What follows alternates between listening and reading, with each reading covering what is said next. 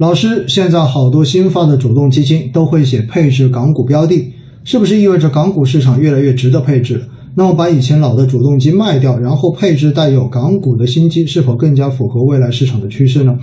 我觉得这样理解倒也没有问题，因为确实哈，现在港股对于呃很多公司的研究团队来说，都认为港股其实具有蛮好的投资价值，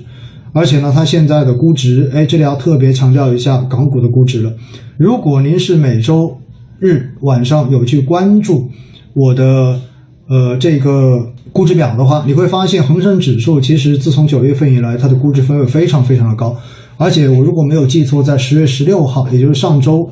截止到上周五收市之后，也是我周日发的那一张，恒生指数的 P/E 估值分位应该是在百分之百分位，也就意味着它就是最高点。那背后有原因的，因为九月初的时候呢，恒生指数是做了成分股的调整，就是它修改了恒生指数成分股的一个构成。所以呢，把很多新兴的，就是内地去到香港上市的这些互联网公司，都纳入了恒生指数的成分股。而我们又知道呢，互联网公司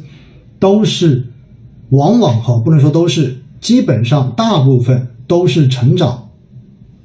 高风险的，所以他们的估值一般都会比较高。这跟以往恒生指数偏蓝筹。比如说中国国企，对吗？这种国企比较多，红筹股比较多，这样的风格是不一样的。因此，在这样的情况之下呢，就造成它现在调完成分股之后，现在的估值水平相比恒生指数过往的估值来说，明显是高出了一个档次的。因此，它的估值分位才显得特别的高。但是实际上，现在恒生指数真的包括我们公司的研究部门，我们内部讨论的时候，基金经理们对于恒生。对于香港市场现在的这些标的的投资价值，大家都是非常看好的。尤其是现在的 A H 股的这种折这种溢价率，说白了就是同一家公司在 A 股上市，它同时又在港股上市。那现在它的港股市场的股价是远远低于 A 股市场的。所以呢，现在有很多新发的基金，基本上所有新发的基金都会把港股纳入到它的投资标的里面，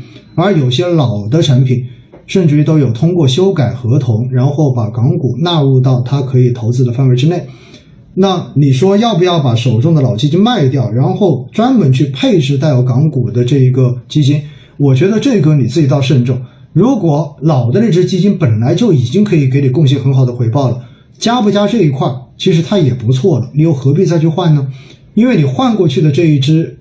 基金经理。是否能够跟原来你所持有的那只主动基金的基金经理同样的优秀，同样的也可以帮你持续的贡献超额收益，这个也是还需要市场去证明的。当然，你说老基金也是一个基金经理，新基金也是这个基金经理，你说要不要去换一下？我觉得这种换到逻辑上说上去倒没有太大的问题。呃，有人问新能源车，想得多。新能源车哈，提前打个预报，下周一晚上威尼斯星空夜话。我将会直接邀请我们的指数经理跟我一起，指数基金经理一起，跟大家专门来聊一期一个小时的直播，就是讲新能源车的。所以呢，建议对新能源车感兴趣的朋友们，如果你想更多的了解新能源车行业的，我们在下周一晚上八点钟的星空夜话，到时候我们来听，好不好？今天就不回答大家关于新能源车的话题了，可以吗？然后蚂蚁上市要不要减仓？其实这种都是短期的冲击事件哈，就蚂蚁上市，它真正对市场造成拖累，实际上已经有拖累了。在过去的这半个月时间，包括节前，大家应该看到科创五零指数的表现明显是弱于创业板指数，也弱于大盘的。其实背后的逻辑也是因为担心蚂蚁，因为蚂蚁毕竟是个巨无霸，在 A 股的 IPO 上面可以排在历史的第七位，所以呢。呃，大型的 IPO 上市一定会对市场形成抽水的这种效应，所以你现在再问要不要出来，我觉得已经没有什么太多必要了哈，因为市场反正就是这么弱，现在就是一个弱势震荡的状态。你说现在能不能有很好的这种赚钱效应出来，市场能不能迅速能够走牛？我觉得这种可能性应该也不大。老师，债基什么行情适合一笔买入还是定投？呃，债基永远都不要做定投，定投只适合高风险的基金。记住了啊，定投只适合高风险的基金，因为定投可以帮我们分散风险，同样分散了风险，就一定会降低最大收益的可能性。而债基本来它就是一个风险比较低的品种，所以你再通过定投的方式去做，其实真的没有什么太多必要的。债基要买就是一笔买，只不过债券型基金，如果你要做投资，我给你的建议，至少以年作为最低的投资持有期限来进行它的业绩评价。如果你买个债基，只是说我投三个月或者投半年，我觉得都是不靠谱的。债基一买至少一年以上，这是最基础的一个要求。有人问宇宙行的暴雷到底怎么看？哈，这个问题呢，最近应该说被炒得非常的热。然后其实这个事情是宇宙行代销了鹏华基金子公司的一个产品，然后预期收益四点一。其实我觉得。这很正常哈，所谓的暴不暴雷，只不过因为它的所投资的底层，然后可能在还本付息上面出了问题。因为现在呢，强调的是要风险自负，也就意味着刚性兑付是要被打破的。大家基本上不要再对以后所有银行的理财产品都是刚兑的这一点，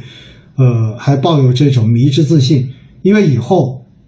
虽然它显示的是 R 几 R 几几级风险。但是它都会有风险，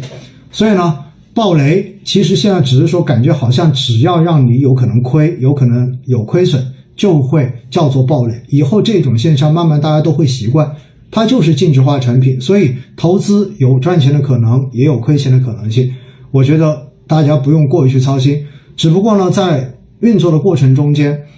呃，有没有出现违规，或者说在。呃，运作产品投资的过程中间，是不是没有谨慎的，或者说叫做勤勉尽责的去进行尽调，这是要去关注的问题。但是我相信的话呢，现在包括宇宙行也好，包括鹏华也好，都在进行最大的努力，然后来帮助大家来挽回损失。而且现在我看到发布的公告，也只是说相关的这一种。呃，就是底层资产的话，可能它只是一个延期兑付而已。对于大家来讲的话呢，应该最后不会造成实质性的损失。只不过这个事件应该是一个非常标志性的事件，就是大家以后对于投资都要意识到风险，而且可能的话，建议大家投任何东西都去了解一下，最后你交的这个钱投出去，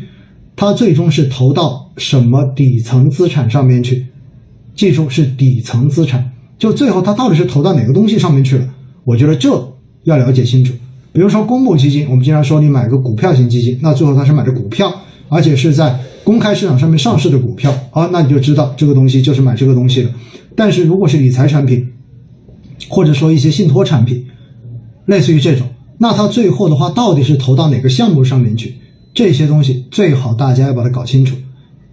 搞得清楚的东西，然后你再去投资；搞不清楚的东西就不要投。还是那句话，不懂的话你就不要买，不要迷信说哇，这个理财产品应该不会亏钱，以后没有这么多应该